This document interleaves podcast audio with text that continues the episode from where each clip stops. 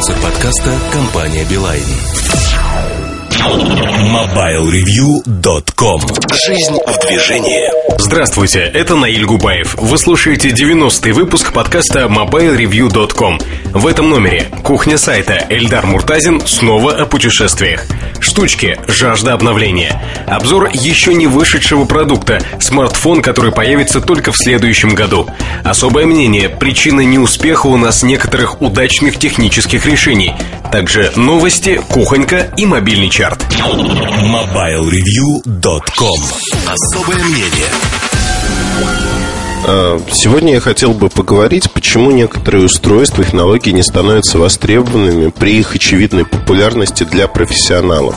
Например, муж с женой, отправляясь в США в супермаркет, большой супермаркет, гипермаркет, такие как э, в нашей стране Ашан, Метро, другие, они берут с собой э, мобильные телефоны и оки-токи. Оки-токи – это дешевый способ э, связи между собой, когда несколько человек могут, в общем-то, общаться напрямую.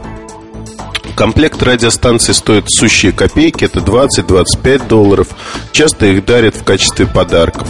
Ну и вот, казалось бы, почему бы нашим соотечественникам не экономить деньги, отправляясь на дачу, на природу, в лес, например. Или, скажем так, э, делая закупки, отправляясь куда-то вместе, вдвоем. А станции могут работать, не только две станции может работать, две станции в комплекте, но э, таких станций может быть много. Это эфирные станции, Соответственно, они а, работают совершенно нормально. Там, ну, вот то, что мы видели, 20 машин, ну, где-то 10 станций в эфире по очереди говорили. А, принцип работы простой. Нажал кнопку, удерживаешь ее, говоришь. Дальше прием и отпускаешь кнопку, слушаешь, что тебе ответили в ответ. Качество, безусловно, это не мобильная связь. Это эфирная связь, шипение, это э, достаточно большие помехи. Дальность э, в пределах города, в зависимости от застройки, ну, она бывает различной. Ну, как правило, это 500-600 метров гарантированно. А в, в рамках прямой видимости в горах, например, это может быть 10-11 километров. То есть э, приличные расстояния, приличная качество распознавания речи, то есть можно узнать, кто говорит, то есть по тембру голоса, по оборотам, и при этом можно общаться. А, в роуминге, наверное, это даже в какой-то мере экономия денег, но надо понимать, что качество, конечно, у раций не то. Это первый момент. Второй момент а, человек с рацией, который постоянно что-то болтает, в городах, безусловно, привлекает внимание. Потому что видно, что вы не сотрудник правоохранительных органов, не спасатель, а просто некий турист такой вот рации. А, наверное, в нашей стране это вот одна из самых таких э, задач не выделяться, ну, туристу сложно не выделяться, но тем не менее не выделяться, не привлекать повышенного внимания – который не всегда со стороны там, милиции, например, оправданно, приятно. И если вас будут останавливать каждые 10 метров и проверять ваши документы, ни к чему хорошему это не приведет. Проще отказаться от использования рации. Но применение рации все-таки есть. Есть для них применение, при этом минимальный объем рынка для раций. В чем же причина, почему люди не пользуются рациями? Причина очень простая. Ни один из производителей не показал и не объяснил ни в Европе, ни в России, а как и для чего можно использовать рации. Мы все ленивые люди. Мы хотим, чтобы нам показали, а какие преимущества от рации будут у нас. Нет ни одного пользователя, который готов сам расследовать, а как же он сможет применить этот продукт на практике для себя. То есть как он сможет сделать этот продукт наиболее удобным, наиболее хорошим именно для себя. Таких людей единицы, таких людей практически нет, честно признаюсь. Отсюда вытекает другой вопрос, что, в общем-то, нет и людей, нет и потребности у людей изучать. Вот так э, технологии, услуги, сервисы. Задача производителя максимально познакомить своих потребителей, потенциальных покупателей с технологиями. То же самое можно рассказать про Push to Talk, который вводился в телефонах Ericsson, потом э, Nokia продвигала этот э, стандарт. Push to Talk есть и сегодня, но крайне мало людей пользуются им во всем мире. Там в Германии, например, я видел пару раз, когда арабские подростки использовали пуштуток. Вот кроме них я не видел никого, кто бы пользовался на улице э, этой услугой. И, и снова-таки качество, в общем-то, заметно уступает обычной мобильной связи. При текущих расценках на мобильную связь в пределах одного города, наверное, а, покупать что-то специальное и пользоваться пуштуток ну, не стоит. Но тем не менее объем рынка есть, и этот рынок может быть больше, если бы люди понимали преимущество использования push-to-talk. То же самое было с камерами в мобильных телефонах. Когда люди стали понимать, в чем преимущество, что они получают от того, что а, камера всегда с ними. То есть фактически телефон с вами, камера с, тоже с вами. И тут действует поговорка «дорога ложка к обеду» когда вам нужно что-то сфотографировать э, срочно, вы не будете обращать внимания. Мобильный телефон у вас, цифровая мыльница или профессиональный фотоаппарат. Да, хотелось бы лучше качества, безусловно, хотелось бы. Но это не всегда возможно, и поэтому мы выбираем э, то, что у нас под рукой, то, что мы можем использовать. И продвижение технологий это вообще отдельная история, отдельная интересная история, на мой взгляд. Потому что возможностей тут развернуться, проявить фантазию очень много. Есть э, интересные примеры, э, есть не очень интересные. Например, Sony Ericsson в свое время, э, популяризуя именно фотокамеры в мобильных телефонах, выпустили таких поддельных туристов в Нью-Йорк.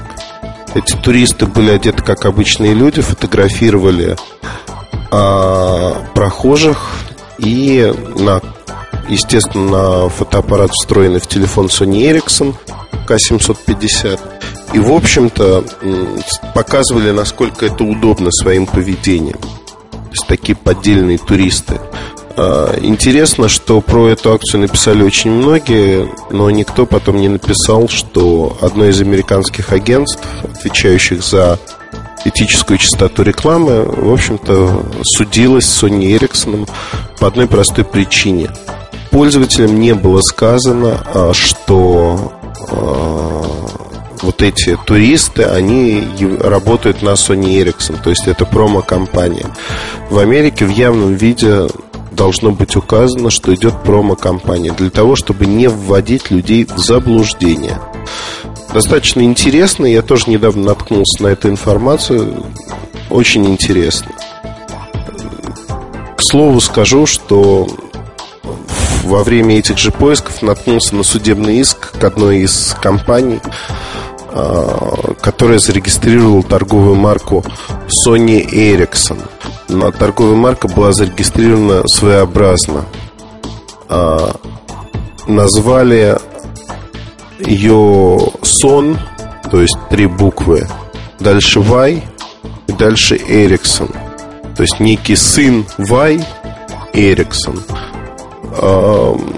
Но понятно, что Компания оспорила в судебном порядке возможность регистрации подобной марки, которая созвучна с ее именем, а, появившимся намного раньше, с торговыми марками, принадлежащими Sony, Ericsson. Одним словом, это просто забавный такой штрих. Но если продолжать разговор о новых технологиях, которые не приживаются. Я еще хотел бы вспомнить, наверное, зубные щетки с аккумуляторами.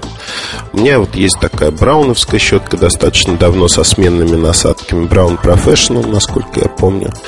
А, вещь удобная, вещь приятная, хорошая. Но периодически, в общем-то, я пользуюсь обычными щетками часто, беру в поездки обычные щетки, мне так удобнее. А вот э, с брауновской щеткой связана другая история. Я не воспринимаю на батарейках эм, бритвы. Жилет Power сейчас э, есть на батарейке, на одной батарейке бритва, где за счет э, этой батареечки обеспечивается дрожание лезвий, ну и более чистое бритье, как убеждает производитель. Мне вот кажется бритва законченным предметом. Я не хочу, чтобы лезвия дрожали. Ой, консерватор жуткий.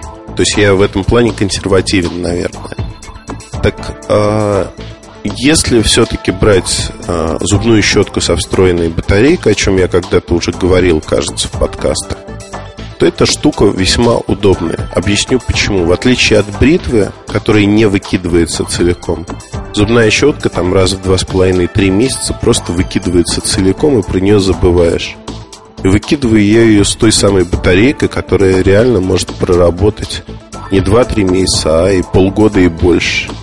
Просто щетинки выходят из строя и стираются, и, ну, из э, расчета гигиены э, надо менять щетку чаще. Вот это хороший пример, который показывает, что, э, в общем-то, даже при неприятии технологий, ну вот я не воспринимаю бритвы, но воспринимаю э, зубную щетку, причем подсел на них очень хорошо и они продаются не во всех магазинах. Для меня бывает проблематичным найти именно с той плотностью щетины, то есть hard, а, а не medium или soft. Проблематично найти щетку периодически. То есть приходится сразу закупаться там, двумя, тремя, четырьмя щеточками. А, это вот пример того, как технология может войти сама собой фактически в жизнь, когда ее не показывают, когда она ну, воспринимается по аналогии с чем-то. Хотя, казалось бы, предыдущие аналогии, они сомнительны. Такое тоже возможно, и это интересный подход, э, подход, при котором компания, в общем-то, делает все то же самое, но немножко в другом виде – чем у конкурента или чем у другой компании со смежного рынка. А, мне будет интересно выслушать ваши примеры. Вы можете рассказать о них в нашем форуме. А, я как попка дурак каждый раз говорю про форум. Спасибо тем, кто заходит, оставляет мысли. Это действительно очень ценно для того, чтобы мы могли планировать следующий подкаст, о чем мы будем рассказывать и так далее и тому подобное. Я рад был э, услышать вас всех. До новых встреч в наших подкастах. Спасибо. MobileReview.com Новости. Компания Microstar International 9 августа начинает в России продажи нетбуков MSI Wind U100. Это мини-ноутбуки с 10-дюймовым дисплеем. Первые нетбуки MSI Wind U100 можно будет приобрести в фирменном магазине MSI в ТК «Горбушкин двор». В продажу поступит модель в черном корпусе, работающая под управлением Windows XP Home. Ее стоимость составит 13 900 рублей. Добавим, что 30 июля начались продажи нетбуков MSI Wind U90. Их можно приобрести в сети магазинов в Техносила. Доступна модель в черном цветовом решении на основе Windows XP. Ее стоимость 11 999 рублей. В середине августа появится черный MSI Wind Q90 на основе Linux. Его можно будет приобрести за 9 999 рублей. В App Store появилось самое дорогое приложение iMreach. Его стоимость составляет 999,99, и это максимально возможная цена, установленная самой компанией Apple. По описанию разработчика Армина Хайнриха, AM Reach не несет никакой функциональной нагрузки и лишь напоминает своему владельцу и, конечно, окружающим его людям, что он смог позволить себе программу почти за тысячу долларов. Единственное, что происходит при нажатии на иконку AM Reach после установки приложения в телефон, это вывод на экран картинки с рубином.